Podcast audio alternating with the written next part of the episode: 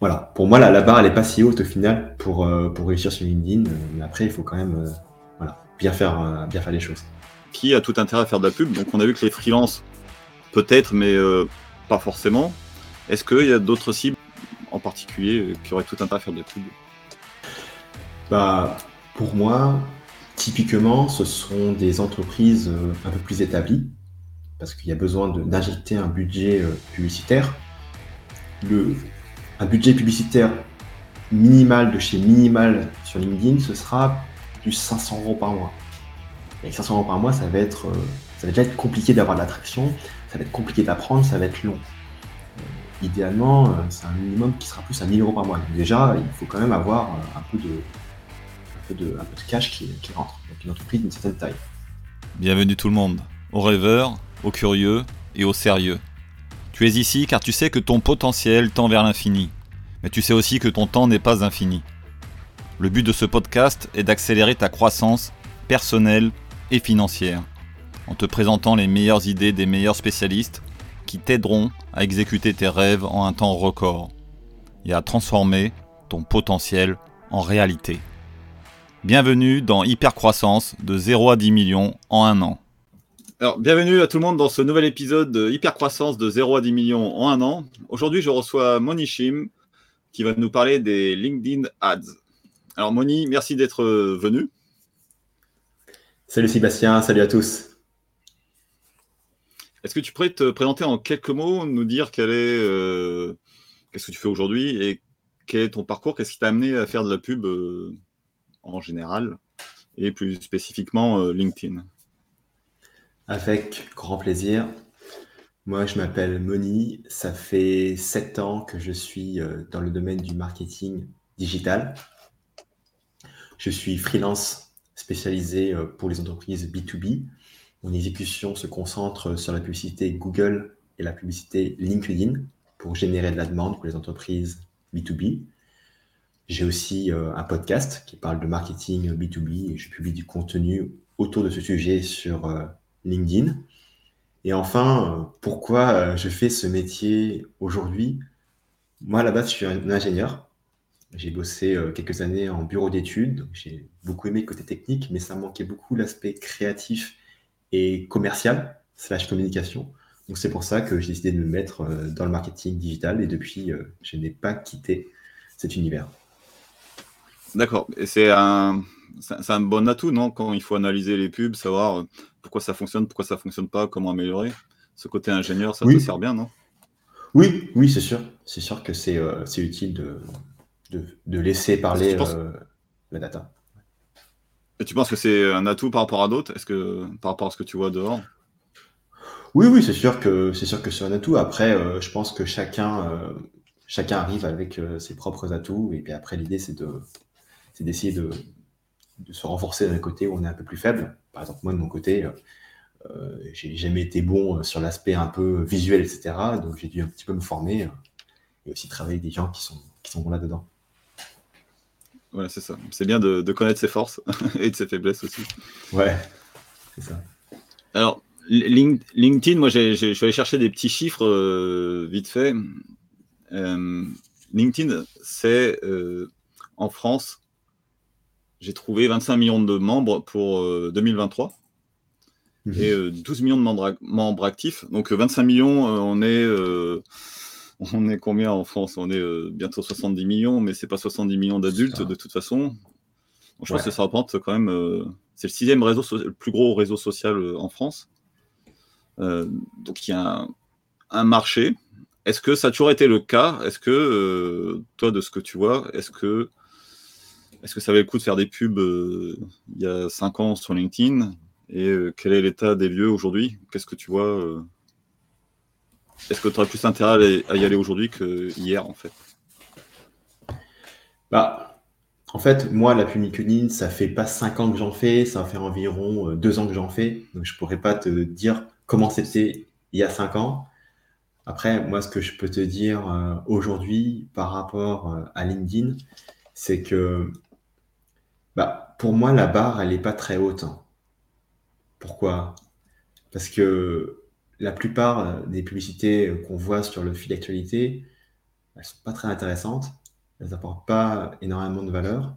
Donc, euh, même si effectivement, euh, il faut mettre un budget publicitaire derrière cet effort sur LinkedIn et derrière avoir une vraie stratégie euh, qui soit pertinente avec ce que vous vendez avec votre cible. Voilà, pour moi, la, barre, elle n'est pas si haute au final pour, pour réussir sur LinkedIn. Mais après, il faut quand même voilà, bien, faire, bien faire les choses. Alors, justement, moi qui n'ai pas, euh, moi qui ai un bloqueur de pub, je ne vois pas les pubs LinkedIn, et tu dis qu'elles sont plutôt mauvaises. J'ai une idée de ce que ça peut être. Est-ce que tu peux nous en décrire une ou deux, enfin, euh, nous montrer comment, euh, pourquoi elles sont mauvaises en fait Ouais.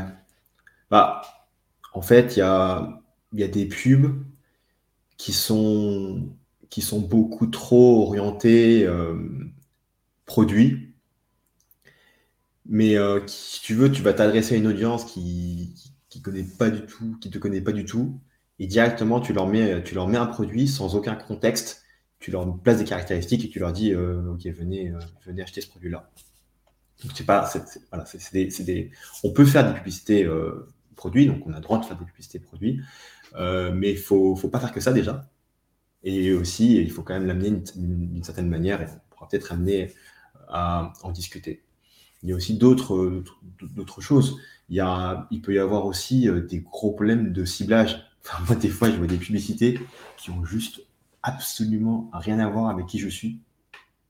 Donc, euh, le truc, c'est que on paye quand même pour des clics.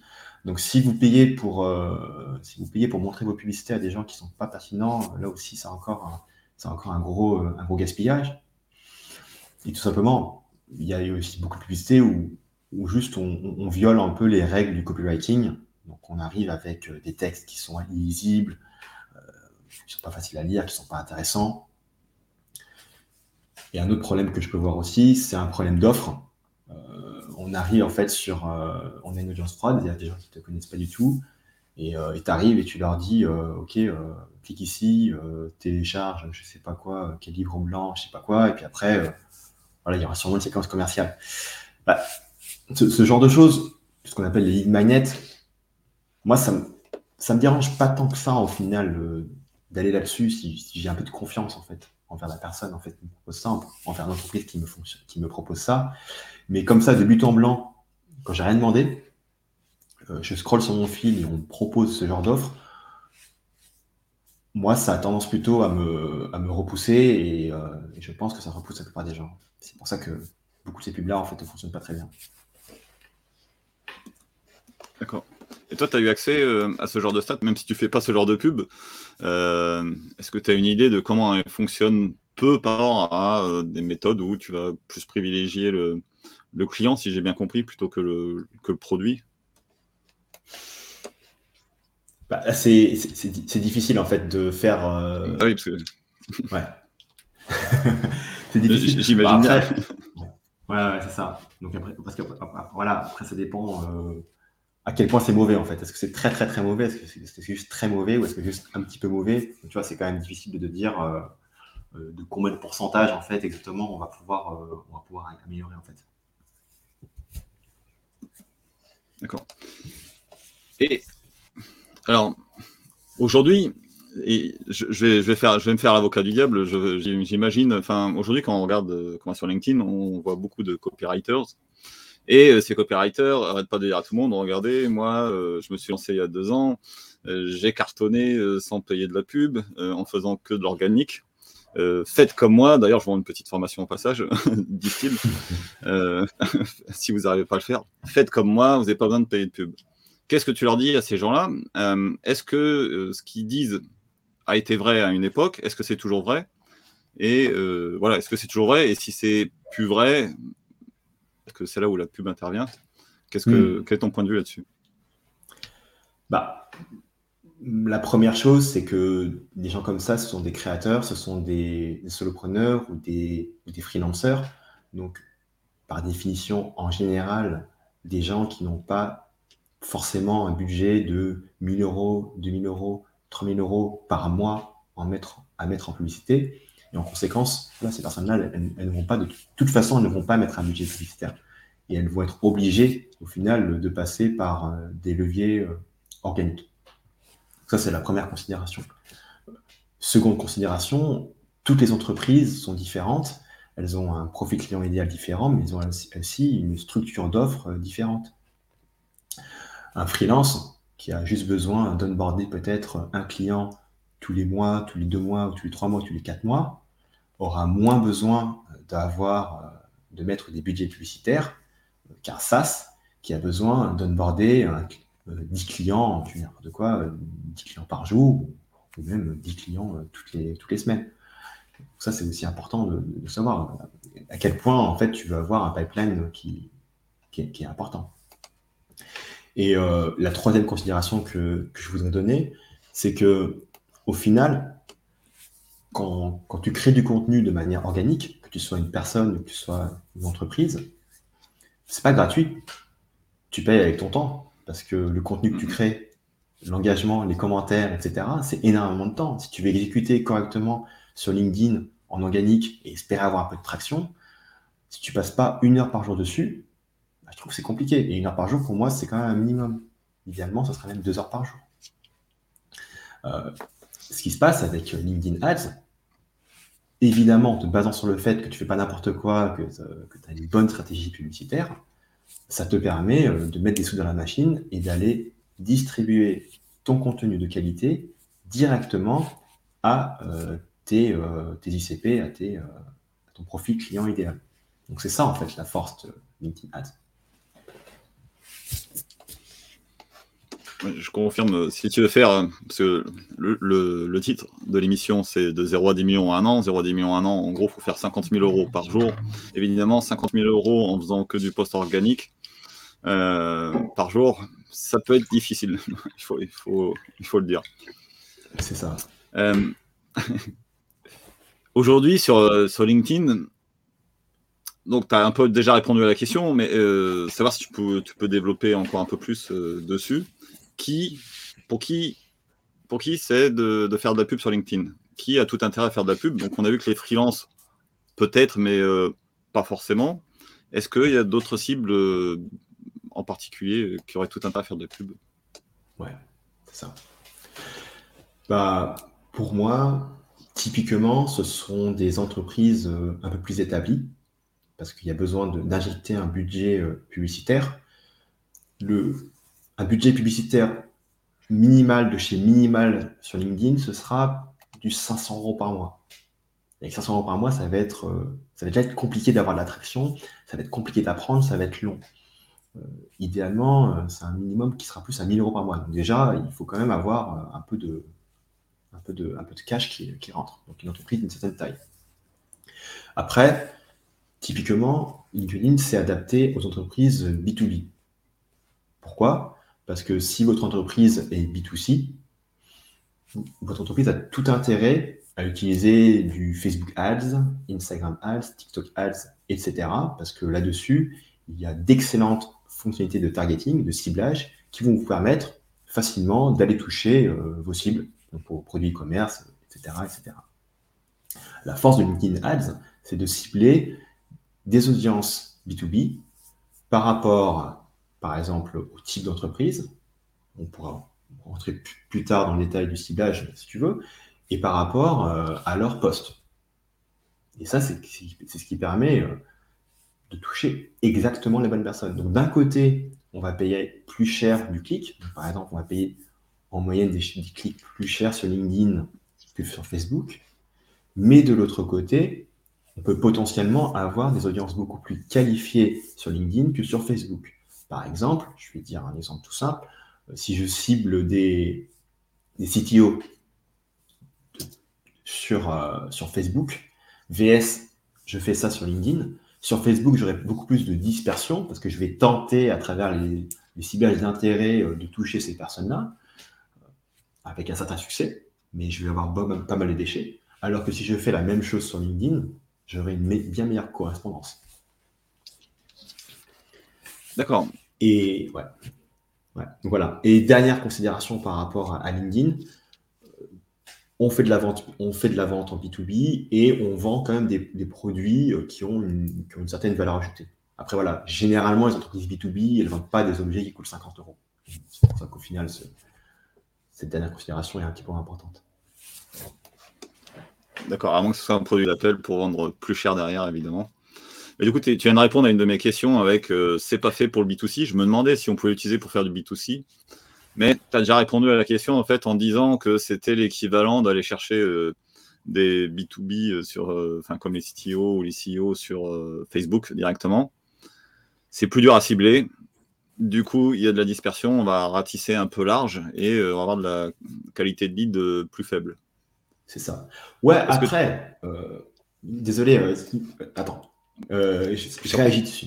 Si par hasard, tu es une marque B2C, que tu vends des trucs très très chers, et que tu sais euh, que ton, que ton produit va vraiment être euh, particulièrement pertinent pour, je dis n'importe quoi, pour, pour des, directeurs d'entreprise de plus de 5000 employés, imaginons que ton produit B2C va vraiment satisfaire à cette cible-là, et ton produit coûte vraiment cher, pourquoi ne pas utiliser LinkedIn Ads?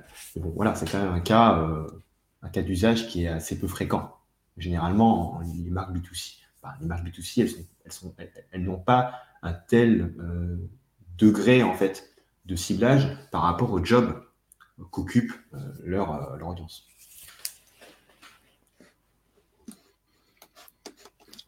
Je rebondis aussi sur un autre point que, tu as abordé, donc sur le, fait que LinkedIn soit plus cher. C'est effectivement quelque chose qu'on entend euh, partout.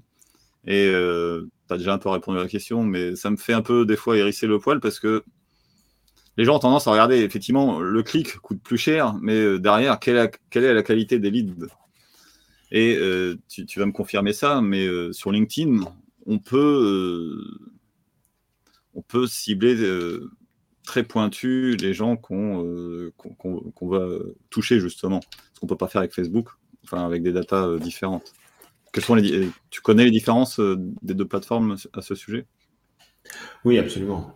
En fait, avec, avec Facebook, il y a plusieurs types de ciblage, mais il y a le, ciblage par intérêt, le ciblage qui permet en fait d'aller cibler des personnes que Facebook a estampillé comme s'intéressant à un domaine. Par exemple, une personne qui s'intéresse au golf, qui va visiter beaucoup de, sites de golf, par exemple, euh, Facebook va la mettre dans l'audience euh, intérêt euh, golf, par exemple. Et du coup, avec Facebook, je vais pouvoir cibler ce genre de personnes. C'est un mode de ciblage de Facebook. Évidemment, il y a d'autres modes de ciblage. sur LinkedIn, le mode de ciblage, en fait, on est beaucoup plus dans le déclaratif. Pourquoi? Parce que chaque personne, elle crée son profil LinkedIn pour se faire mousser, pour montrer à quel point euh, elle a une super position dans une super boîte avec des super missions. Donc elle va mettre, elle va renseigner au poil près exactement quel job elle fait, quelles sont ses compétences, quel est son niveau hiérarchique, dans quelle belle entreprise elle travaille, évidemment. Et c'est avec cette data-là qu'on va pouvoir cibler cette personne. Et si tu veux, dans LinkedIn, 80% des ciblages réussis se font avec un croisement très simple d'un côté les bons comptes, c'est-à-dire par exemple, je donne un exemple, euh, secteur d'activité, on va dire euh, le transport ferroviaire. On va cibler ce type de compte-là. On va dire, attends, on va prendre des, entreprises de ce secteur-là qui font, qui ont plus de 10 000 employés, qui sont basés en France. Donc là, voilà, on a pris ce type de compte-là. Et on va croiser ça avec les bonnes personnes attendez, dans ce type de compte-là, je veux cibler seulement un certain, une certaine catégorie de personnes. Et là, on a plusieurs possibilités en fait pour cibler les personnes. Une possibilité de ciblage que je trouve bien, c'est par poste. C'est-à-dire qu'en fait, on va, on va dire précisément, je veux, je veux parler au DRH, je veux parler au directeur financier, je veux parler au marketing manager, au marketing coordinateur, etc., etc. Et en fait, en croisant ça, tu vas vraiment toucher tes, clients cibles de manière extrêmement précise. D'accord. Tu dis, donc toi tu préfères cibler par poste, c'est quoi les autres techniques euh, de ciblage qui, existent? Et pourquoi tu préfères celle-ci du coup? Ouais. Bah, on peut cibler aussi par centre d'intérêt, où là, bah, évidemment, on est quand même beaucoup moins, euh, on est beaucoup, moins solide. On peut cibler par compétence. Donc ça, ça peut marcher si, si, si on, je sais pas, on cherche par exemple des gens qui ont une compétence qui est très très très exotique, ça peut effectivement euh, fonctionner de temps en temps. Et aussi, euh, on peut aussi euh, cibler sur LinkedIn avec le pas le poste, mais la fonction. Mais la fonction, ce sera par exemple marketing. Ah ouais, mais tu fais marketing, bah tu peux avoir d'un côté, tu, je vais dire un exemple, tu vas avoir le stagiaire et de l'autre, tu vas avoir le, directeur marketing, etc. Donc tu peux voir que c'est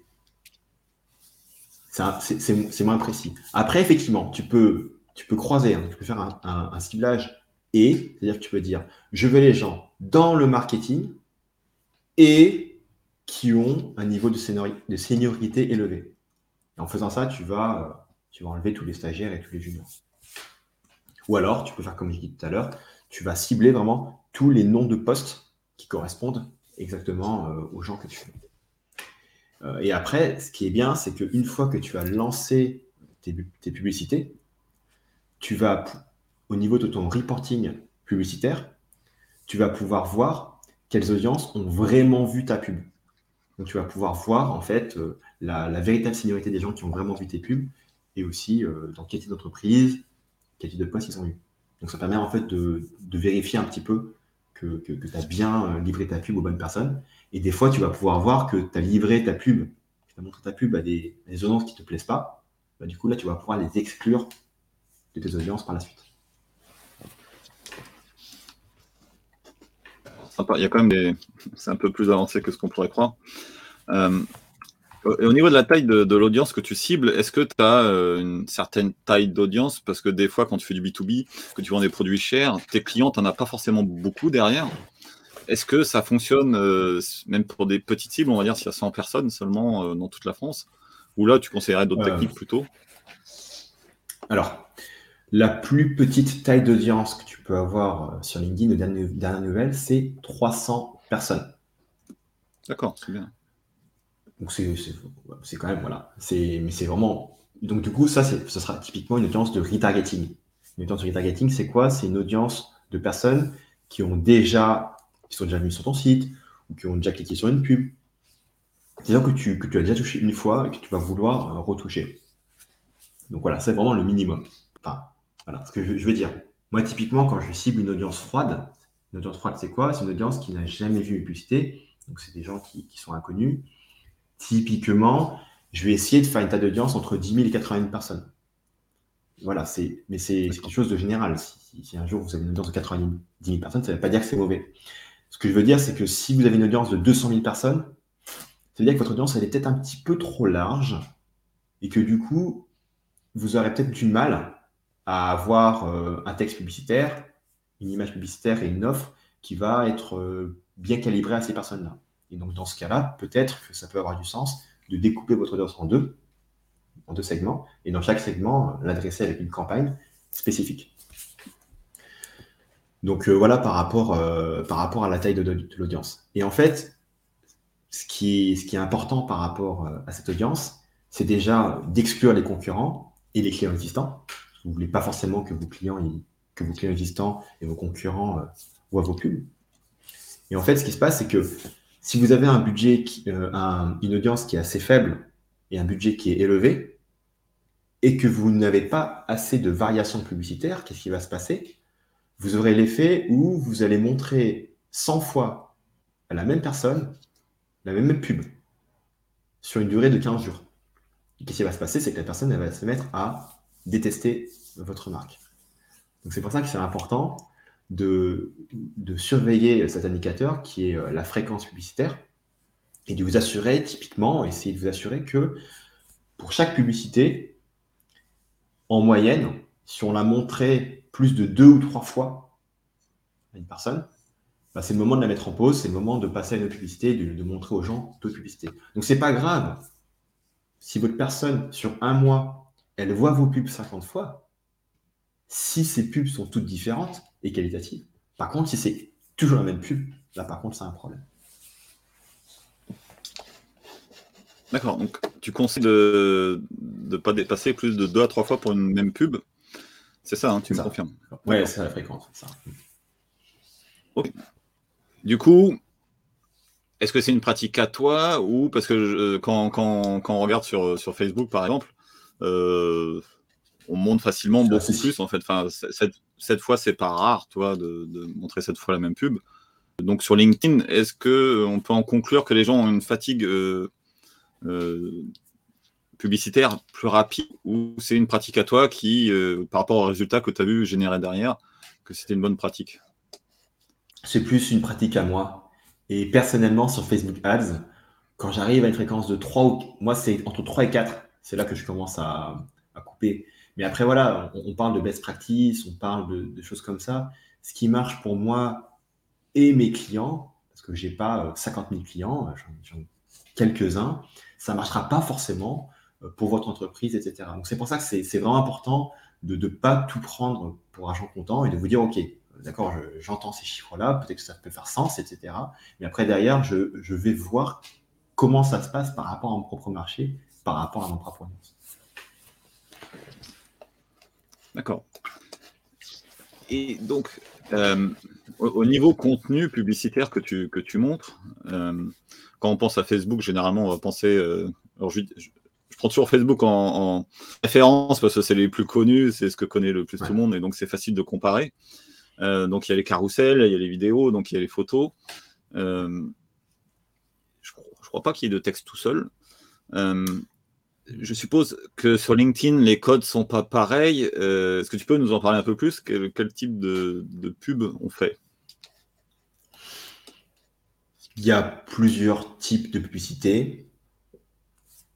Typiquement, moi je fais des pubs dans le fil d'actualité de la personne, c'est-à-dire que la, personne la scroll son fil d'actualité, on, lui montre ce qu'on appelle un post sponsorisé. Il y a trois grands formats. Il y a le format image seule, image unique avec, une image, tout simplement. Évidemment, un petit bloc de texte au-dessus. Il y a le format carrousel où, on montre quelques images. Et le format, euh, et le format vidéo. On montre une vidéo et au-dessus, il, y a un mot textuel. Bah, moi, ce que je conseille de faire, c'est de diversifier. Et pourquoi diversifier? Parce que dans votre audience, différentes personnes ont différents besoins en matière de contenu. Il y a des gens qui préfèrent les images, des gens qui préfèrent les vidéos, il y a des gens qui préfèrent les carousels. Donc, euh, idéalement, c'est tester, donc c'est faire différentes campagnes, faire une campagne image, euh, faire une campagne carousel, faire une campagne vidéo et de, et de voir ce qui performe le mieux derrière. Et, et, après, tu as les gens comme moi qui, euh, un jour, préfèrent lire, un jour, préfèrent les vidéos. Donc, tu as tout intérêt à me montrer un peu de chaque. c'est ça, c'est ça, évidemment.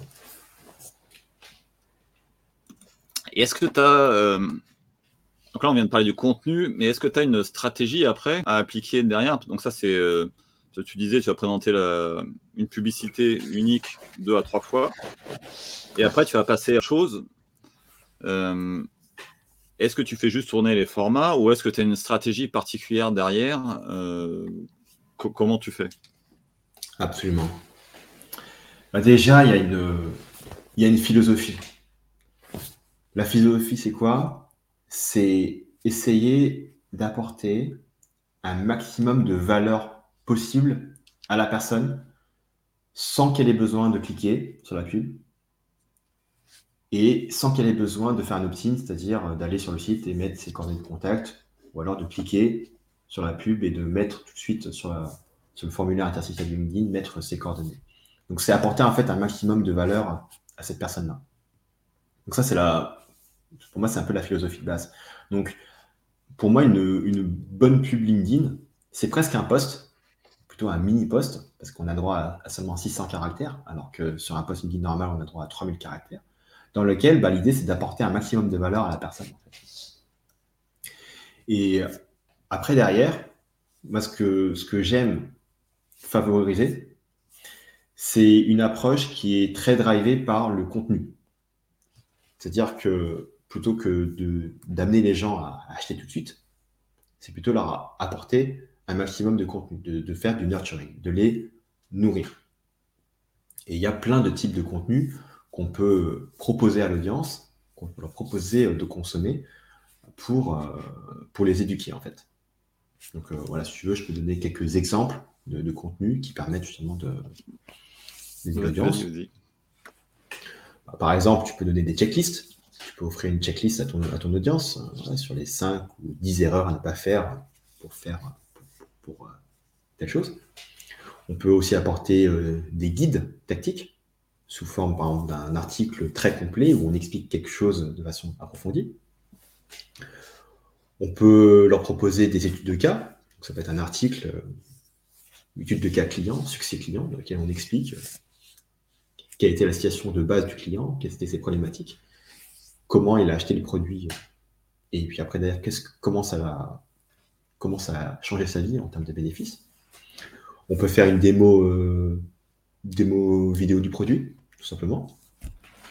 On peut faire une vidéo où euh, une personne de l'entreprise parle au client idéal et lui adresse un message. Donc là, c'est une vidéo vraiment où, euh, où, on voit quelqu'un et sa tête en train de hein. comme ce qu'on est en train. Voilà, ça face cam, comme ce qu'on est, comme ce qu'on est en train de, faire. D'ailleurs, ça fonctionne bien parce que les gens sur LinkedIn, ils aiment bien voir des gens en fait, parce que c'est un réseau social, mmh. surprise. Donc du coup, quand on voit des têtes de gens et qui parlent, bah, ça fait envie en fait. On peut aussi du coup voilà, montrer des extraits de webinaires. Donc prendre un webinaire, prendre les morceaux qui sont vraiment bien, euh, prendre les sous-titres, plutôt injecter les sous-titres et mettre ça en vidéo. Autre idée, euh, on peut citer un rapport reconnu ou une étude reconnue par rapport à pain point, pardon, par rapport à une douleur que ton produit il résout, pour euh, ton audience. Et ça peut permettre de, sensibiliser la personne. Donc voilà, donc l'idée c'est vraiment d'apporter des d'apporter de la valeur en fait. Après, ce que, ce que j'aime bien, ce que j'aime bien dire, c'est que c'est une erreur que font beaucoup de gens sur LinkedIn. Allez, ils disent, OK, on va mettre 2000 euros, 3000 euros de budget sur LinkedIn, on va faire cliquer les gens, et souvent, ils font ça, et ils voient, ah, on n'a pas fait de vente. Ils disent juste, ça ne marche pas LinkedIn. Ouais, mais le problème, c'est que quand on est en B2B, environ 3% à 5% des gens sont prêts à acheter aujourd'hui, et environ 95 à 97% des gens ne sont pas prêts à acheter aujourd'hui. Et quand je parle des gens, je parle de votre ICP. Donc ça veut dire que quand vous montrez votre pub à quelqu'un, il y a une probabilité de 97% que votre, votre cible, elle regarde ça, mais qu'aujourd'hui, elle n'a pas un besoin. Elle n'a pas un besoin dans les trois mois. Donc, euh, votre pub dans laquelle vous dites euh, bonjour, euh, demande une démo, fais un call avec notre commercial, les gens, ils s'en foutent. Ils ne veulent pas voir cette pub-là. Ça ne les intéresse pas. Et ça va marcher juste pour les 3 à 5% des gens. Donc, comment, comment on fait en fait pour, pour résoudre ça? Bah, On fait une, une, stratégie dans laquelle d'abord on va toucher cette audience froide avec première, une première publicité dans laquelle on va apporter un contenu intéressant à la personne. Et après, derrière, on va recibler ces personnes avec des publicités de retargeting et on va les nourrir au fur et à mesure. C'est-à-dire que la personne, elle est venue sur le site une fois, ou alors elle a cliqué sur la pub une fois, ou elle a, vu une vidéo. Et puis après, derrière, ce qu'on va faire, c'est que bah, tous les jours, tous les deux jours, tous les trois jours, elle verra une nouvelle pub de nous dans laquelle on va lui montrer d'autres choses. Euh, tiens, un article de blog, un bout de webinar, euh, une, une vidéo, etc. etc. Et c'est du nurturing qui se fait. Et au fur et à mesure, bah, ça va aider en fait la personne à convertir un peu plus tard.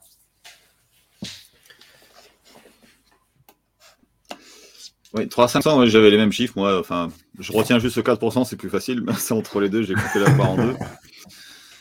Et il faut bien comprendre sur ces 4% aussi, c'est pas 4% de, de, personnes qui vont voir votre pub et acheter. Il faut quand même euh, justement leur donner confiance, il faut leur montrer que tu peux répondre à leurs problèmes.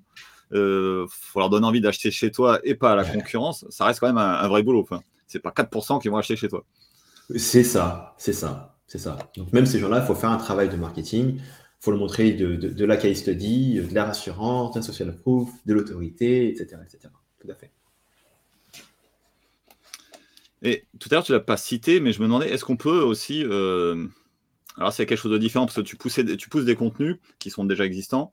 Mais euh, aujourd'hui, ce qui est très en mode sur LinkedIn, ce sont les lives. Donc, tu parlais des webinaires tout à l'heure, c'est un peu la même chose.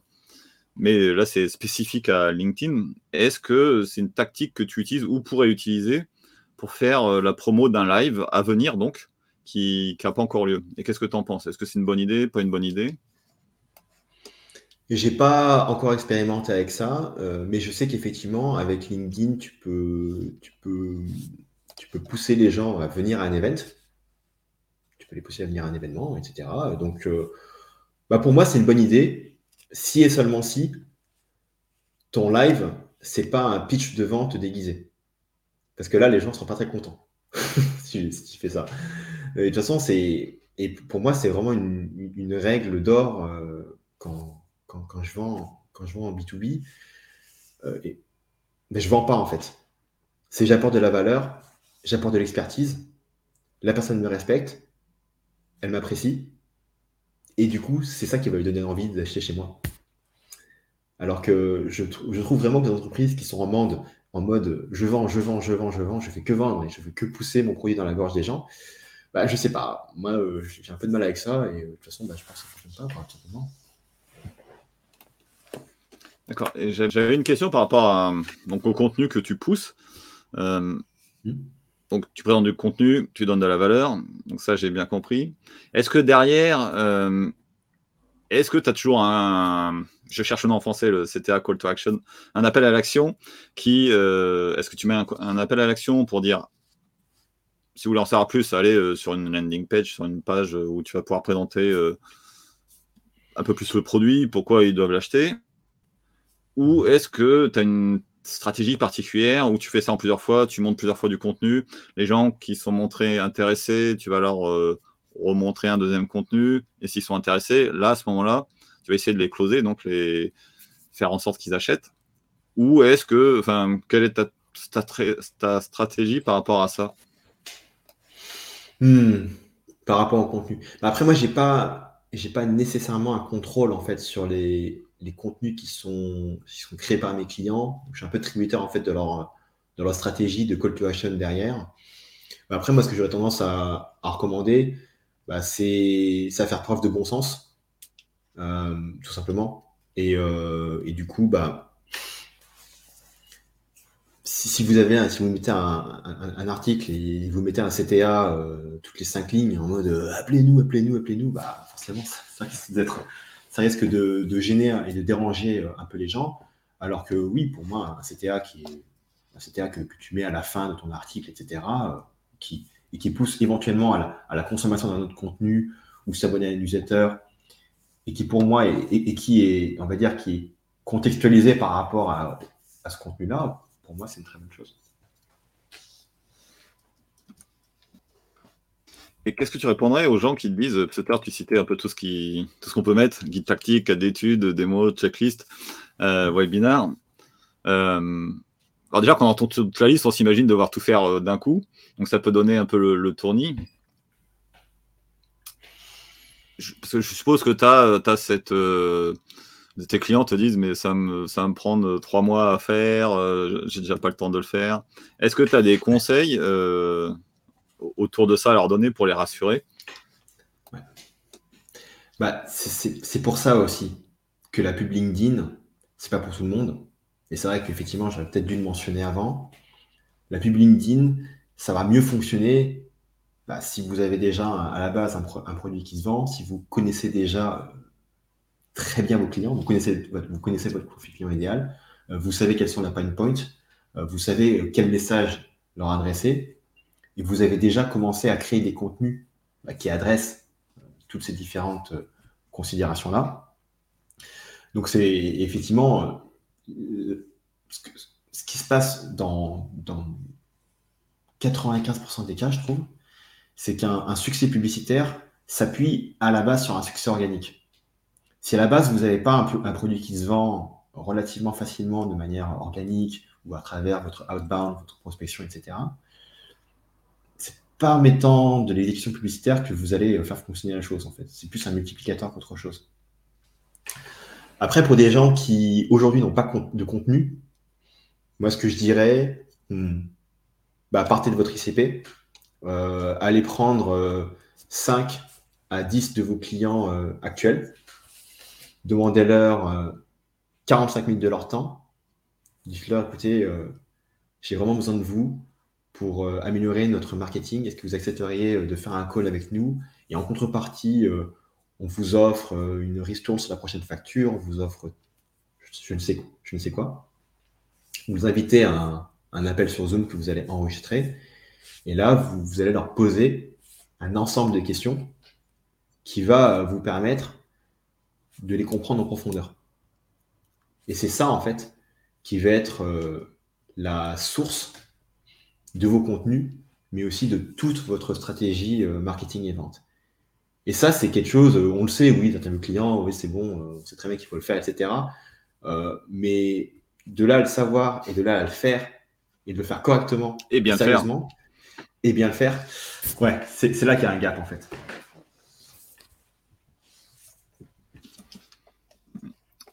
Tu as soulevé un point intéressant. Euh, je ne sais pas si c'est dans, tes tactiques, mais tu as dit que une bonne pub, c'est un bon poste organique en fait. Est-ce que donc du coup tu conseillerais aux gens de, parce que tu dis que l'idéal c'est qu'ils aient déjà le contenu, qu'ils aient déjà, sachent déjà qui cibler, qu'est-ce qui fonctionne. Est-ce que s'ils ont déjà posté sur LinkedIn, c'est une bonne source de, connaissances au niveau de la data pour savoir reprendre un, sujet ou un contenu qui a déjà bien fonctionné et euh, de repousser ce même contenu sur, en tant que publicité Je suis 100% euh, d'accord avec ça. Euh, voilà, vous faites des posts organiques et vous vous rendez compte que, que des posts organiques ont surperformé. Bah, effectivement, vous allez pouvoir utiliser la sponsorisation LinkedIn, la publicité LinkedIn, pour aller délivrer euh, ce poste de manière garantie euh, à vos clients cibles, effectivement. J'ajouterai un point euh, là-dessus, parce que souvent, quand on pense à un poste qui fonctionne bien, on va dire, quand, les gens, ceux qui, les copywriters, aujourd'hui, j'ai fait un poste à 100 000 vues. Si vous, vous ne faites pas 100 000 vues, ce qu'il faut faire, c'est pas regarder en absolu qu'est-ce que c'est un bon poste, c'est regarder par rapport à vous qu'est-ce qu'est un bon poste. Si par exemple vous faites 500 vues et que sur un autre poste, donc 500 vues en moyenne et qu'un jour vous faites 3000, là vous avez un gagnant. Même si 3000, pour d'autres c'est ridicule. Pour vous, par contre, vous savez que vous êtes touché insensible. Ouais, c'est ça. Et il faut savoir aussi une chose euh, par rapport euh, aux impressions euh, de poste. Ce qui, compte aussi beaucoup, c'est l'engagement que vous, recevez en dessous et c'est le type d'engagement que vous recevez qui c'est qui commence vos posts Qui c'est qui, adore vos posts Est-ce que c'est bon, est-ce que c'est des gens qui ne sont pas du tout dans votre cible? Ou est-ce que ce sont des gens qui sont parfaitement dans votre cible? Et si c'est le cas, c'est quand même le signal que vous avez un poste qui est intéressant pour eux. C'est ça, faut, faut pas que ce soit uniquement les employés qui soient obligés de, de, mettre un petit commentaire ou un like. ça, ça compte pas. J'ai une question par rapport à ça, justement, puisque euh, sur LinkedIn, il n'y a pas que des profils, il y a aussi des pages euh, entreprises. Est-ce que les pages euh, entreprises ont un rôle à jouer dans, dans, la publicité? Ou pas du tout? Eh bien, voilà. Du coup, sur le point de vue organique, on fait des posts organiques sous des profils perso ou sous la page entreprise. Et les profils perso ont tendance à mieux performer que les pages entreprises. Je ne sais pas si le ratio c'est un entre x8 et x10. J'ai fait l'expérience. Hein. Essayez de scroller votre fil d'actualité. Essayez de regarder le ratio entre les postes organiques entreprise vs les postes organiques profil, euh, profil perso. Et vous aurez votre réponse. Donc ça, c'est l'organique, on peut faire les deux. Et sur l'aspect publicitaire, c'est seulement avec la page entreprise. Donc on prend la page entreprise et essentiellement, on, fait des postes qui, au lieu d'être juste des postes organiques, bah, ils vont être sponsorisés, donc ils vont être montrés un peu à, l'audience que vous voulez. Tout à l'heure, enfin, au tout début de l'émission, tu avais parlé de 500 000 de budget. Après, tu as reprécisé euh, il y, a peu qu'il euh, fallait connaître bien son, client idéal. Quand tu as, cité les 500 euros en début d'émission, je me suis dit, tiens, est-ce que les 500 euros, c'est pas justement pour quelqu'un qui connaît euh, très bien sa cible, qui peut se permettre de ne pas avoir trop à chercher qui connaît très bien qu'est-ce qu'il a fait vendre, mais évidemment, il n'a pas trop de budget. Mhm. Ou ça peut marcher aussi pour d'autres cas hmm. bah Déjà, ça fonctionnera mieux s'il y a déjà des trafics à la base. Euh, parce qu'en fait, ce qui se passe avec LinkedIn Ads, c'est que la, la plupart des résultats se trouvent au niveau du retargeting LinkedIn Ads. 80% des résultats. Donc si aujourd'hui, tu as déjà, euh, je dis n'importe quoi, déjà euh, 5 000, 10 000 visites par mois euh, bien qualifiées, euh, qui viennent de Google Ads, qui viennent du SEO, qui viennent de Facebook Ads, Instagram Ads, et que demain, tu mets en place juste des pubs LinkedIn en retargeting, c'est-à-dire que tu te contentes de retargeter sur LinkedIn des gens conformes à ton ICP, à ton profil client idéal, qui sont déjà venus sur ton site, bah, effectivement, avec ce petit budget de 500 euros, tu vas tout de suite pouvoir toucher ces gens-là parce que tu as déjà en fait ton audience retargeting qui est faite, parce que tu as déjà plein de gens qui sont venus sur ton site, et tu vas pouvoir plus facilement avoir des résultats. Alors que si aujourd'hui tu as zéro personne sur ton site, bah, si tu mets juste 500 euros par mois sur LinkedIn, bah, il faut déjà bâtir cette audience retargeting. Parce que cette audience retargeting, elle doit être basée sur un trafic existant. Et donc, c'est pour ça que tu vas, tu, vas tu vas mettre plus de temps, en fait, si tu veux. Quoi. Donc voilà, ça, c'est la considération, euh, la considération par rapport à la taille de l'audience. Effectivement, oui. Euh, ce que j'ai envie de dire, c'est que quand tu lances de la publicité, tu n'as jamais une garantie que ça va marcher tout de suite au premier coup. Tu peux juste, as juste en fait euh, une chance de réussir avec des différentes probabilités. Et effectivement, si tu connais bien ton profil client idéal et que tu as super contenu sur ton site et que tu as du trafic et que tu as un site qui convertit bien, bah, tu as plus de chances de réussir rapidement avec moins de budget que bah, si euh, il te manque une, deux, trois ou quatre de ces conditions-là en fait. Alors, là, tu confirmes que le retargeting, c'est comme sur les autres réseaux, ça fonctionne euh, très bien. C'est effectivement ce que je conseille aussi si euh, tu, veux, juste te relancer dans le que tu veux juste mouiller le petit doigt, le petit doigt de pied. Le retargeting, c'est très bien pour, se lancer. Et du coup, par contre, je me demandais, euh, donc, tout à l'heure, tu as parlé au niveau du ciblage pour créer l'audience. Donc là, on, prend des critères de sélection. À côté de ça, en retargeting, euh, comment on fait sur LinkedIn? Est-ce que c'est comme sur les autres plateformes? Est-ce qu'on a un pixel? Est-ce que éventuellement, euh, comme sur Facebook, maintenant on a une API aussi pour gérer ça, le pixel du côté serveur? Est-ce qu'on peut aussi donner des listes d'emails comme, font les autres réseaux quand on a une bah, justement d'inscrits chez soi? Est-ce que tout ça c'est possible? Et est-ce qu'il y a d'autres techniques. Alors effectivement, c'est par rapport, euh, ça se fait par rapport à, un pixel, effectivement. Ça c'est la première réponse. Euh, après, par rapport euh, au, au attends, donc il y a les emails, l'API. oui, ça, oui. Et par rapport, au, par rapport aux, emails, effectivement, tu peux aller injecter euh, sur LinkedIn des adresses email et derrière créer une personnalisée pour pouvoir retoucher euh, ces personnes-là. Et tu peux effectivement aller faire des, des lookalikes, des gens similaires euh, basés sur ça. Personnellement, j'ai essayé plusieurs fois et ça n'a pas forcément très très bien marché. Donc moi j'ai l'impression. Quelle partie? Les lookalikes ou? Ouais, les lookalikes les, euh, les lookalikes, ouais. Moi, ce que je suspecte, en fait, c'est qu'ils ont moins de data que Facebook. Euh, enfin, ils ont, ils ont moins de volume de data que Facebook. Et donc, du coup, ils ont, ils ont un algorithme qui est moins puissant, en fait, pour aller matcher, euh, pour aller matcher les, bonnes personnes. Juste, et après, pour moi, il y a. Que tu pourrais nous dire. Juste avant tu continues, tu peux expliquer ce que c'est le lookalike en deux mots pour les gens qui savent Je pense qu'il y a plein de gens ah. qui ne savent pas. Si tu fais pas de pub, tu. Ah oui, oui. Oui, oui, bien sûr. Bah, en fait, euh, supposons qu'aujourd'hui, sur Facebook ou LinkedIn, euh, euh, tu, mets en place, tu crées une audience. Par exemple, tu vas, tu vas dire à, Facebook, Facebook, crée-moi une audience basée sur le top 25% des internautes qui ont visité mon site. C'est-à-dire, prends-moi les, gens qui, ont, qui sont venus sur mon site, qui sont restés très longtemps, qui ont bien aimé mon site. Euh, et, Facebook, en fait, il va te créer une audience par rapport à ça. Il va dire, OK, euh, voilà, là, on a trouvé 5000 euh, personnes sur ton site, là. On les a matchés sur Facebook, donc on, les a trouvés, et elles ont passé le tour sur ton site. Et bien là, je peux dire, OK, Facebook, maintenant, par rapport à la population française, trouve-moi le, le top 10% de la population française qui ressemble le plus à ces personnes-là.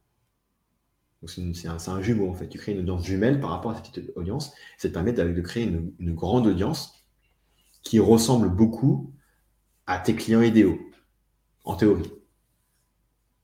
Et là, ça te permet en fait de générer des audiences.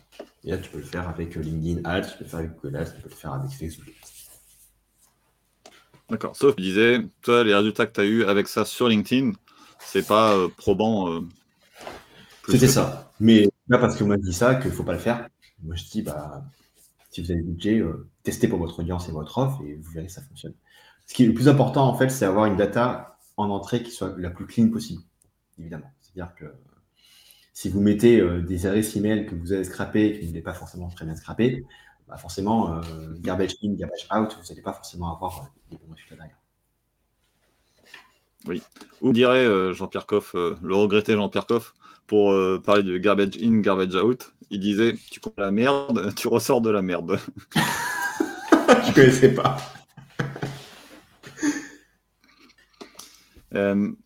Euh, je, me, demandais sur, le, sur les lookalikes, du coup, tout à l'heure, on parlait de l'audience normale en publicité, 300 euh, minimum. Euh, évidemment, quand tu as que 300 personnes, est-ce que là, c'est catastrophique Tu conseillerais de même pas essayer, en fait? Enfin, lookalike. Enfin, dans ah, quel cas tu conseillerais le lookalike Plutôt sur une grosse audience de base ou plutôt. Ah bah oui, oui. Bah, de toute façon, les deux variables, c'est pertinence de l'audience et, et, taille de l'audience de base. Euh, sincèrement, moi je dirais qu'en dessous de. Je mettrais un minimum entre 1000 et 2000 d'audience de, base pour créer derrière après un, un lookalike qui soit après voilà, moi je dis ça, euh, j'arrive à faire marcher le lookalike sur Facebook. Euh, pour l'instant, pour les tests que j'ai fait sur LinkedIn, ça n'a pas, ça pas marché. Donc voilà, j'ai fait, deux ou trois tests et puis après j'ai arrêté. C'est pour ça que voilà, faites vos propres tests par rapport à ça. D'accord. Et je me demandais si on se rentre dans le côté un peu plus technique, comment tu, euh, mesures tes, pubs, comment tu vas pouvoir savoir euh, qu'elles fonctionnent, est-ce que tu as des, des, critères, soit euh, génériques, par, exemple, X% de conversion, c'est toujours bon, ou est-ce qu'il y a des secteurs où ça va varier euh, beaucoup? Hmm. C'est là qu'il y a une vraie difficulté. Si tu es une marque e-commerce qui vend directement aux consommateurs, au final, tu n'as pas beaucoup de, de métriques. Hein. C'est euh, est-ce que j'ai un bon ROS Oui ou non? Hmm. Tant que j'ai un bon ROS, je peux continuer à scaler mes pubs euh, jusqu'à jusqu'à la lune. Pourquoi? C'est génial. Hein. Franchement, j'envie les gens qui ont un e-commerce tu as, une boucle de feedback qui est euh, hyper courte. Donc, euh, tu, voilà, tu, lances ta pub, boum, tu fais des ventes, et puis, ah, bah, j'ai fait des ventes, ok, bah, du coup, on, va, scaler, etc., etc. Le problème, c'est que quand on est en B2B, le cycle de vente, il est très long, il est multidécideur. Donc, par exemple, tu vas montrer ta pub à une personne, et au final, c'est pas lui qui va acheter, c'est son collègue qui va acheter. Mais cette personne-là, elle va parler de ta pub à son collègue. Comment tu peux traquer ça? Tu ne veux pas le traquer avec LinkedIn Ads. Donc, il y a ça. Donc, euh, processus long, processus multidécideur et aussi processus multi-point de contact.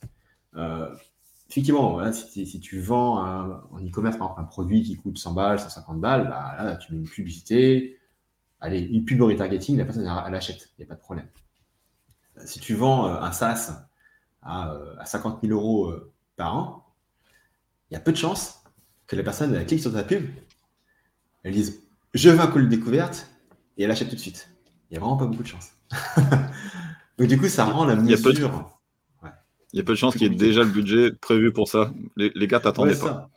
Mais voilà, c'est ça. Et donc du coup, la mesure sur LinkedIn, elle est, enfin sur LinkedIn, la mesure de la, de la performance publicitaire en B2B, elle est beaucoup plus compliquée.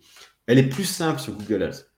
Pourquoi elle est plus simple sur Google Ads en B2B Parce que on a quand même des gens qui, qui font partie des 3 à 5% et qui cherchent, euh, voilà, en tout cas, euh, solution, euh, on va dire, solution de planning pour les états comptables. Ils cliquent, ils convertissent. Bah, ils sont venus là pour convertir. Mais sur LinkedIn Ads, on n'est pas sur cette dynamique-là, on est sur une dynamique de création de demande. On s'adresse aux 95, 97%, etc.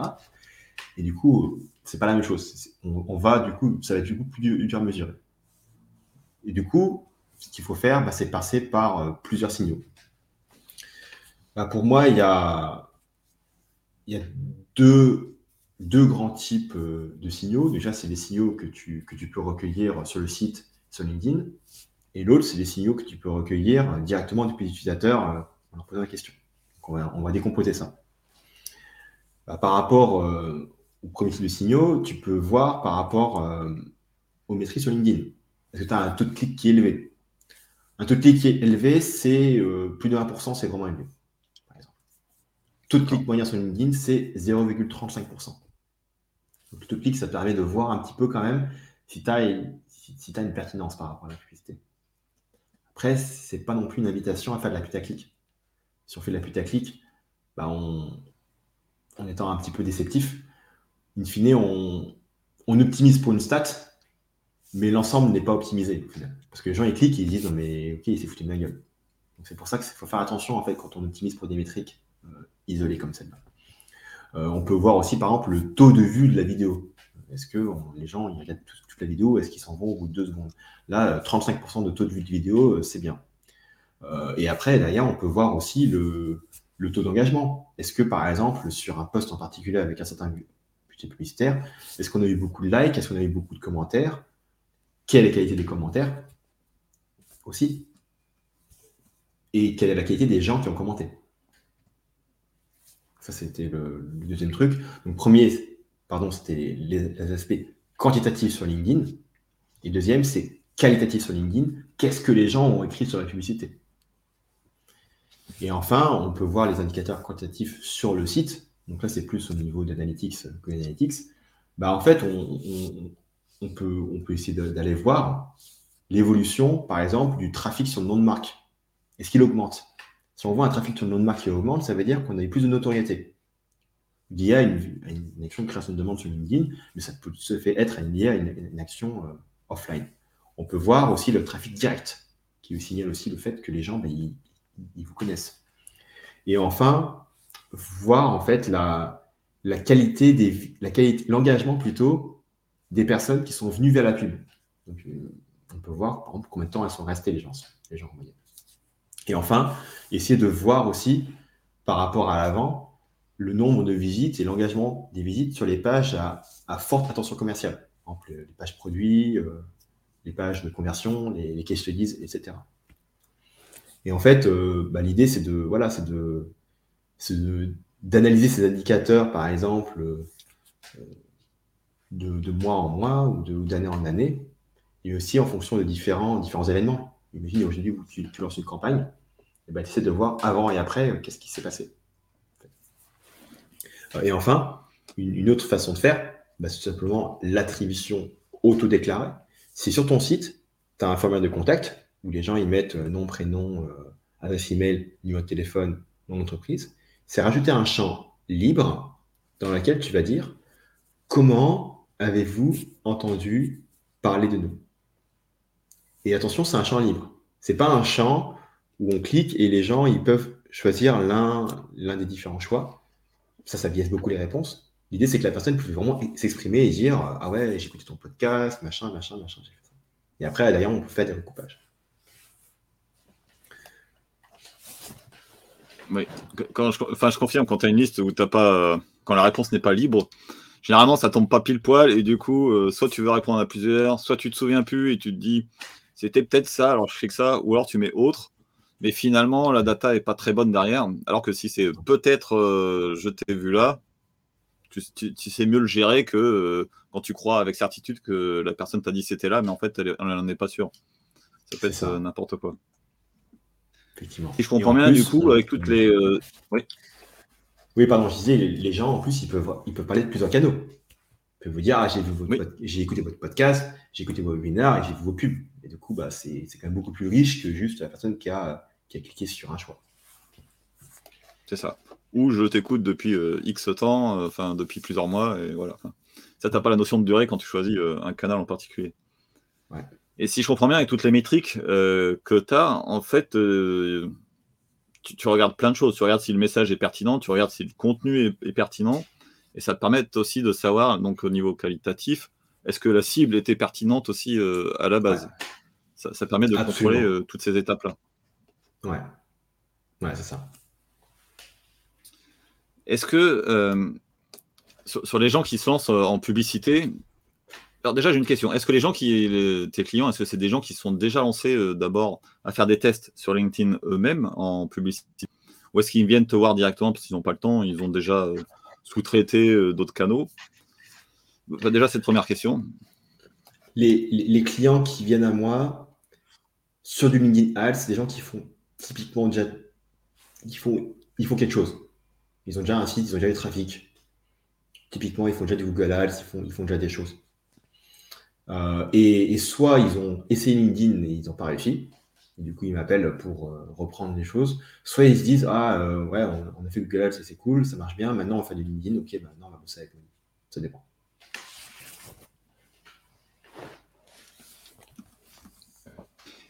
justement, est-ce que tu est-ce que tu vois des erreurs toi, ou est-ce que tu en as fait des erreurs de débutants que tu pourrais dire aux gens attention, attention, ça tout le monde le fait, mais il faut pas le faire, ça marche pas.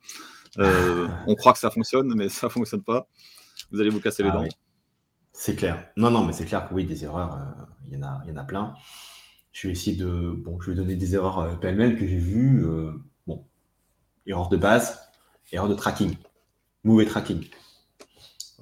et, ça, et ça arrive plus souvent qu'on ne le croit. C'est un tracking qui est mal installé.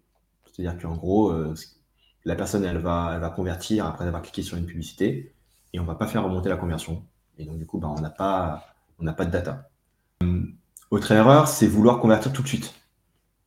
C'est dire, euh, adresser une audience froide, bam, publicité un formulaire, ah, tu as seulement ce problème-là. Allez, sécurise un rendez-vous avec nous aujourd'hui et on va en parler.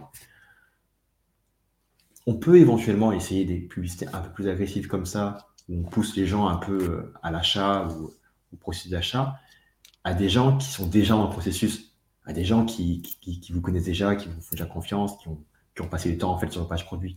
Mais adresser comme ça de but en blanc quelqu'un, euh, du moins en B2B, sur de la vente aussi complexe, et dès le début, leur proposer de, leur proposer de rentrer euh, dans le processus commercial, ça ne fonctionne pas très bien. J'ai déjà fait dans le passé pour des clients. J'ai déjà fait ce genre de publicité lead gen un peu agressive. Ça ne fonctionnait pas très bien. Et ça générait des leads qui n'étaient pas très intéressants au final. Donc ça, c'est vraiment une, erreur assez, euh, assez fréquente. Après, comme, euh, comme, comme type d'erreur, bah, c'est euh, par exemple des créas qui sont ternes. Moi, ce que, ce que j'aime bien faire sur LinkedIn, c'est d'utiliser des couleurs qui sont anti-LinkedIn. LinkedIn, ces couleurs, ces couleurs, c'est quoi? C'est du, c'est quoi? C'est du bleu, c'est du gris, du noir, etc. Bah, si vos pubs sont de la même couleur, bah, ça va un peu se fondre un peu dans le, dans les couleurs de base. Donc c'est bien de faire des couleurs un petit peu, plus vives, un petit peu plus euh, différentes. Euh, ah oui, une erreur aussi. C'est, euh, c'est, vous avez un texte publicitaire, vous allez parler d'un argument, et vous allez réécrire l'argument dans l'image. Ah non, il ne faut pas se répéter, ça ne sert à rien, hein, parce que vous perdez le temps des gens. Donc l'idée, c'est de mettre un argument euh, dans le texte publicitaire et un autre argument euh, dans incrustation de texte euh, sur la pub. Et là, comme ça, ça fait, un, ça fait le double effet qui se coule. Hum, autre erreur que j'ai vue, tout simplement, ouais, un mauvais, mauvais ciblage, comme j'avais dit. Dans le mauvais ciblage, effectivement, il y a, deux petites options sur LinkedIn qui piègent beaucoup de gens. Euh, le, premier, euh, euh, le premier problème, c'est audience, network. Audience network, en fait, ce qui va se passer avec Audience Network, c'est que on, affiche en fait la, on montre des publicités à sur d'autres sites. Sur d'autres sites. Sur d'autres sites. C'est ça. Voilà, c'est ça. Donc ça, euh, ça typiquement, ça, je trouve pas ça très très pertinent parce que si on paye la LinkedIn, bah, c'est pour montrer la pub sur LinkedIn, c'est pas pour la montrer ailleurs. Et l'autre, c'est euh, audience expansion. en gros, LinkedIn, te dit, euh, ouais, ouais, bah, si tu cliques, là, on va te montrer ta pub à des gens qui, ressemblent vraiment à ta cible. Ouais, d'accord. Bah, pas vraiment en fait. et en fait, le problème, c'est que ces deux options-là, elles sont cochées par défaut évidemment, parce qu'il faut bien qu'il fasse plus d'argent. Euh, donc c'est important pour moi, à mon avis, de décocher ces deux options-là pour éviter de perdre son, euh, budget publicitaire. Hmm, ouais, deux, erreurs, bah, il, y en a, il, y en a, plein. Quoi. Euh, une nouvelle accroche. On sait bien, dans une publicité, l'élément le, plus important de la publicité, que ce soit dans toutes les régies, c'est la phrase d'accroche. Il faut être évidemment accrocheur, pertinent, on dit euh, un peu vulgairement, hein, c'est faux. Il faut attraper les gens par, euh, par le globe oculaire, en fait. Oui, c'est ça. Ça me fait penser. Euh, peut-être que du coup, la, meilleure accroche, ça serait s'il y a une image sur l'image. Je sais pas si tu as déjà vu passer ces posts sur ligne où on te dit donc tu as une image avec du texte, enfin aussi dans l'accroche, mais ça te dit ça, c'est le premier truc que tu lis. Après, tu, tu vas lire ça. Donc, chaque phrase, en fait, ils savent où naturellement, tu vas poser ton œil euh, d'abord sur l'image, d'abord sur le gros titre. Après, tu vas la poser euh, à tel autre endroit. Après, tu vas venir seulement sur le texte, sur l'accroche du texte. Et à chaque fois, le mec, il te dit, et ça, c'est ce que tu lis en dernier. Et là, tu dis, mais il est dans mes pensées ou quoi? Je pense que c'est important d'utiliser ce, ce, genre de technique, effectivement, euh, bah, pour, accrocher, pour accrocher une personne. Bah oui, effectivement. Bah, ça, c'est le copywriting, principe de la pente glissante.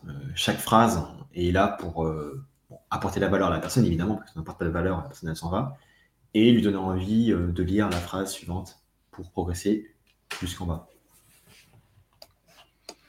Et, au niveau de comment ça se passe? Est-ce que euh, comment tu payes en fait LinkedIn? Est-ce que tu payes au taux au clic par tous les tous les 1000 vues, enfin tous les toutes les 1000 publications qui sont peut-être des vues d'ailleurs euh, est-ce que tu payes au clic? Est-ce que tu payes aux enchères? Est-ce qu'il y a tout ça qui existe euh, chez eux? Alors. Et, est-ce qu'il y a d'autres modes? Ouais. Donc en fait, ça dépend de ton objectif. Tu vas payer par rapport à ton, grossièrement, tu vas payer par rapport, à, par rapport à ton objectif.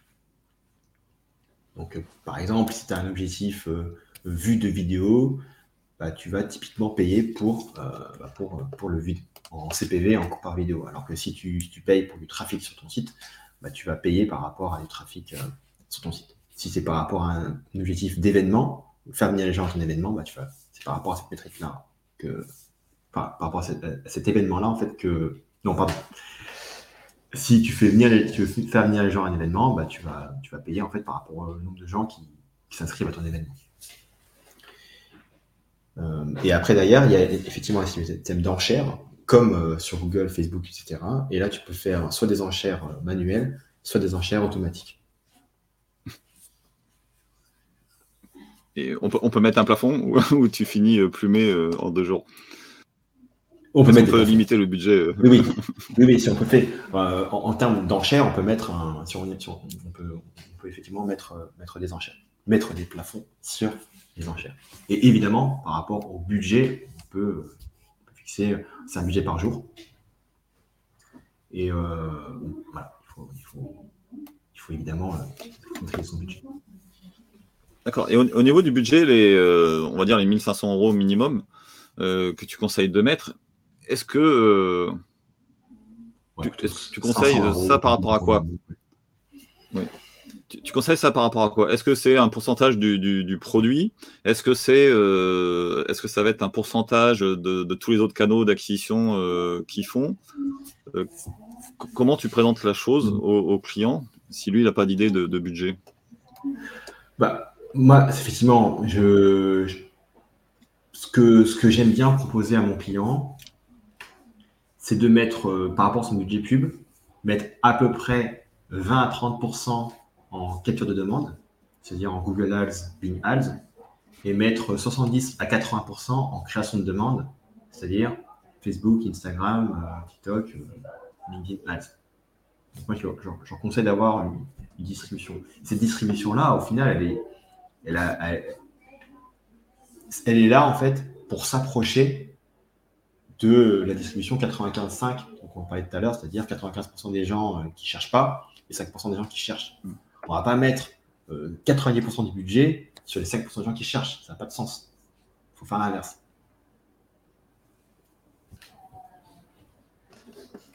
D'accord. Et je me demandais tout à l'heure aussi, donc tu parlais, donc pour revenir, tout à l'heure tu as parlé de qu'il y avait des multidécisionnaires souvent, euh, parce que c'est des processus longs, euh, que effectivement, si tu dois vendre un, par exemple, le directeur de marketing, quelque chose qui a 50 000 euros, le, budget, il n'a peut-être pas prévu, et du coup, il va devoir demander à quelqu'un d'autre euh, l'autorisation pour ce budget-là. Euh, il peut y avoir effectivement plusieurs décisionnaires, et donc euh, plein de messages à faire, plein de pubs différentes à faire. Comment, comment tu gères ça? Est-ce que dans un premier temps, quelqu'un qui se lance sur LinkedIn, tu vas lui faire faire des pubs plus simples? Ou est-ce que tu passes directement à des, donc des campagnes un peu plus complexes? J'aime bien commencer simple. J'aime bien commencer avec un budget pas trop élevé, donc je commence pas avec un budget de 10 000 euros par mois direct, avec 15 euh, formats différents et 15 cibles différentes, effectivement. moi, je préfère commencer simple. Euh, je préfère effectivement, euh, en fait, effectivement, donc il y a un comité d'achat. Donc il y a un comité d'achat, il il y a un champion. C'est l'utilisateur de ta solution qui va vouloir acheter ta solution. Euh, il y a l'influenceur, c'est quelqu'un qui bosse avec le champion et qui va avoir tendance à aimer cette solution-là. Le bloqueur, c'est celui qui plutôt va dire Ah non, mais ça, en fait, ça sert à rien. Cette solution-là, on n'en veut pas. Et enfin, euh, tu as, euh, comment on appelle ça Tu as le décisionnaire, ça va être typiquement le N plus 1 euh, du champion bah, qui va signer et qui va, qui va valider le deal. Bah, c'est une, une façon de voir le comité d'achat. Il y a aussi plusieurs d'autres façons de voir le comité d'achat, mais on peut le voir comme ça. Et en fait, euh, bah, l'idée, effectivement, quand tu vas lancer euh, ta campagne de publicité au début, tu ne vas pas nécessairement faire une campagne pour, chaque, euh, pour chaque type de poste. Ça risque d'être assez chronophage en termes de, ressources et en termes de, budget. Donc, tu, vas tu vas commencer. En, fait, tu, en fait, là, c'est pour ça que là, il faut vraiment bien connaître ta cible. Est-ce qu'il faut que je touche plutôt décisionnaire ou est-ce qu'il faut que je touche plutôt champion? Ou est-ce qu'il faut que je touche 50-50 50%, décisionnaire, 50% champion? Est-ce que ça, si ta boîte fonctionne, tu es censé le savoir déjà en fait. Et donc tu vas utiliser cette data-là. Euh. C'est ça. Et c'est pour ça que tout part de cette connaissance client, tout part de ces interviews clients et de ta compréhension de leur processus d'achat en interne. Comment ils font, comment eux ils font pour découvrir des produits, comment ils font pour évaluer les fournisseurs, euh, quelles sont les, caractéristiques qu'ils recherchent, euh, quels sont leurs critères de décision, euh, quelles sont leurs sources d'information, quels sont leurs, leurs, sont leurs pain points, etc., leurs inquiétudes par rapport au produit? Et effectivement, les bloqueurs. Est-ce que les bloqueurs, c'est des, gens qui sont puissants, qui ont vraiment tendance à, faire capoter 90% des deals bah, Dans ce cas-là, bah, peut-être qu'il va falloir mettre un peu plus de, de budget pub vers ces gens-là. Ou est-ce que, oui, ça arrive, une, n'importe quoi, une, fois sur 20, tu en as un qui fait capoter le deal. Bon, c'est peut-être pas si grave que ça, pas forcément besoin de trop adresser ces personnes-là. Donc ça, c'est pour ça qu'il faut partir de cette information-là à la base. Et à connaître ton client. Et si on. Donc là, il faut connaître son client, ça on a bien compris, c'est là où ça marche le mieux. Mais euh, dans le cadre de, donc de 0 à 10 millions en un an, au début, tu connais pas forcément ton, ta cible. Et euh, imagine, tu as un budget. Imagine, tu as du budget. Est-ce que tu conseillerais quand même. Euh, quelle stratégie tu conseillerais sur LinkedIn pour trouver justement quel, est quel est son client idéal? Si le budget, c'est pas vraiment un problème en fait. Donc. On met pas trop de bâtons dans les roues avec pas de budget, pas de client idéal. Là, on connaît pas le client idéal, mais on a du budget. Et est-ce que l'offre se vend déjà? Est-ce que c'est déjà vendu?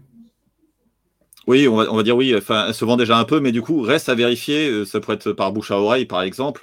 Euh, ça pourrait être euh, par connaissance ou par recommandation. Mais du coup, on n'est pas vraiment sûr encore, tu vois. Ça, voir si ça fonctionne avec un petit groupe, mais est-ce que ça fonctionne bien au niveau national, par exemple? Ouais. Bon, déjà, pas d'excuses. Si tu as des clients, fais les interviews clients. Voilà, ça te, prendra, ça te prendra un peu de temps, mais ça te prendra deux semaines peut-être à le faire, trois semaines à le faire. Mais ce sera vraiment du temps très bien investi. Donc ça, vraiment, il ne faut pas, faut pas skipper euh, ce truc-là. Et après, derrière... Hmm. Pardon, c'était quoi, la... quoi la question? J'ai oublié la question. Euh... Justement, euh, comment faire pour euh, s'assurer, euh, pour vérifier son marché, en fait, justement, oui. Ah oui, d'accord. Bah, là, justement, pour, euh, pour, pour, vérifier, pour vérifier son marché, bah... Est-ce qu'elle est par la suite, du coup? Ouais, est-ce qu'elle est par la suite? Bah, du coup, moi, je dirais que si tu as, si as moins le temps, si tu as moins le temps, bah, du coup, bah, c'est c'est aller, euh, c'est aller faire être un peu plus agressif en fait sur, euh, sur, sur les call to action. C'est peut-être aller un peu plus vite en fait dans, dans, les, dans, les publicités qui vont pousser les gens à, demander un code de découverte, etc. Et, à mesurer, à mesurer l'appétence des gens par rapport à, par rapport à ça. Le problème, c'est que si on est trop agressif, bah, ça ne marchera pas du tout. C'est pour ça que c'est un, équilibre quand même à atteindre.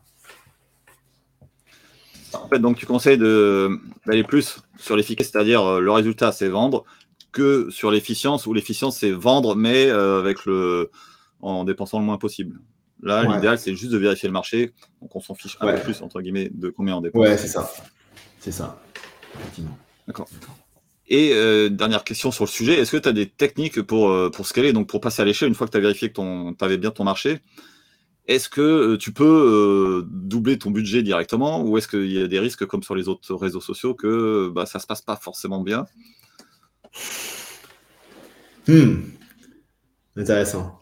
Bah, déjà, sur toute campagne, on ne double pas un budget d'un coup. ça, casse la campagne en général. Double. Il y a des, il y a des règles, il y a, voilà, il y a des règles de scaling. Il y a des règles de scaling. Euh, après, chacun a ses propres, ses propres heuristiques. Certains disent 10%, certains 20%. Moi, c'est dans ces eaux-là que, que je fais. Et après, pour scaler, bah, il n'y a pas, a pas de 36 solutions en fait. C'est soit tu, tu utilises ton produit existant et tu te dis mince, Là, on a, on a adressé un. On a un ICP qui existe, on a un segment de marché qu'on a, bien, euh, qu'on a bien exploité, mais tu, déniches, tu te rends compte qu'en fait, il y a un autre segment euh, qui existe qui pourrait être. Euh, qui pourrait vraiment matcher en fait avec, avec ton offre et que tu n'as pas encore tu changes de... exploité. Tu changes de vertical en, gros. C'est ça, tu changes de vertical. Donc là, ça peut être très tentant de dire Ah bah c'est bon, on va faire un copier-coller des campagnes et, boum, ça va faire des chocs à pic. Ça fonctionne rarement. je, prends l'exemple de beaucoup de boîtes qui, à la base vendent à des, PME qui marchent très bien, qui disent Ah, bah, c'est bon, maintenant pour scaler, bah, on va juste faire pareil avec les grands comptes. Pareil, quoi. Le comité d'achat, c'est pareil, le processus d'achat, c'est pareil, euh, les bénéfices qu'ils veulent, c'est la même chose, et tout ça. Évidemment, c'est pas pareil. Donc, moi, ce que, ce que je dirais, euh, c'est que si vous suspectez euh, que vous avez euh, d'autres segments qui pourraient être euh, intéressants, bah déjà, analyser ces segments-là suivant, suivant, suivant différents, différents critères. Est-ce qu'ils sont profitables? Est-ce qu'ils sont solvables? Est-ce que vous avez un peu d'expérience dans leur domaine? Et, et est-ce qu'il y a un bon match en fait entre, votre, entre votre produit et en fait est-ce que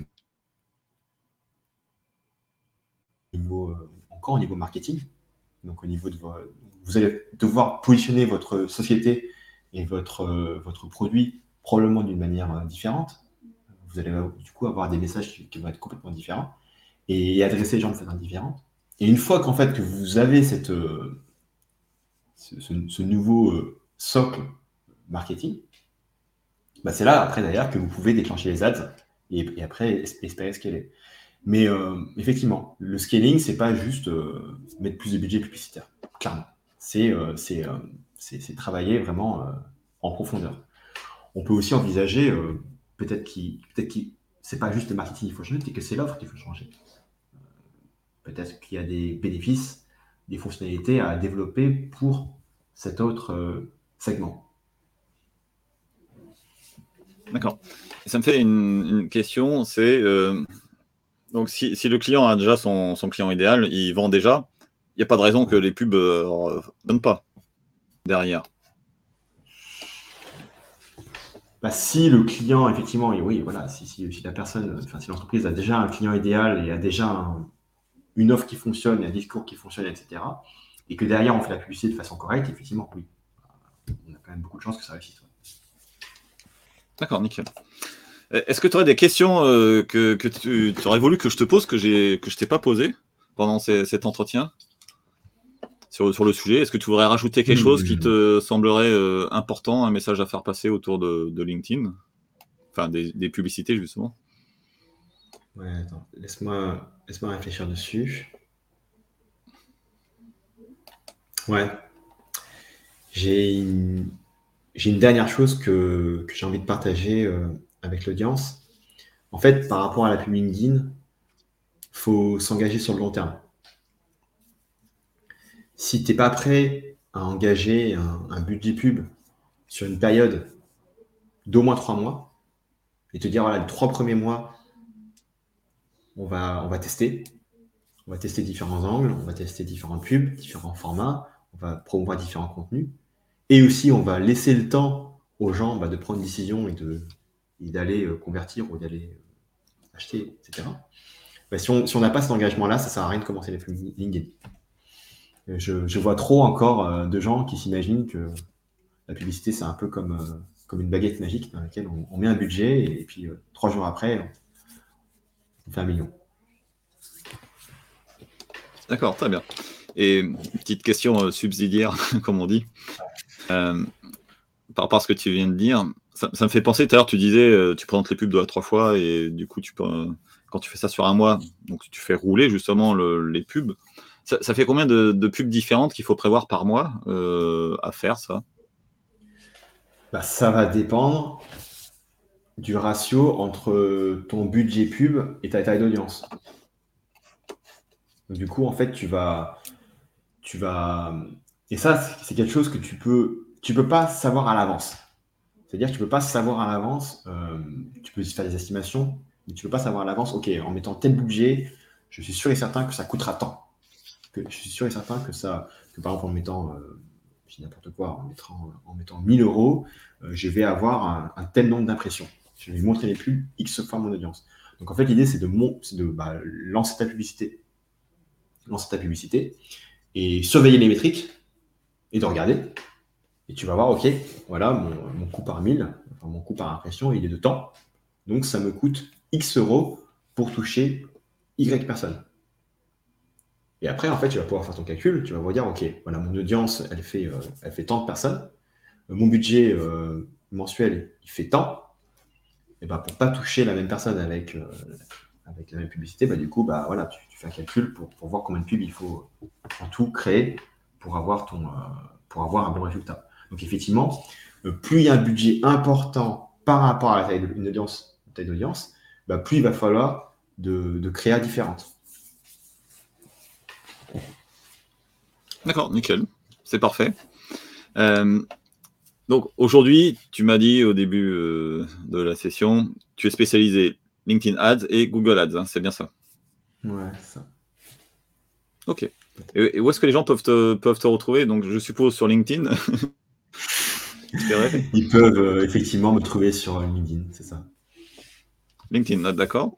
Et, et c'était quoi le nom de ton podcast? Où est-ce qu'ils peuvent le retrouver du coup? Oui, ah c'est le podcast euh, Marketing B2B. Avec Monichi. voilà. Tout simplement.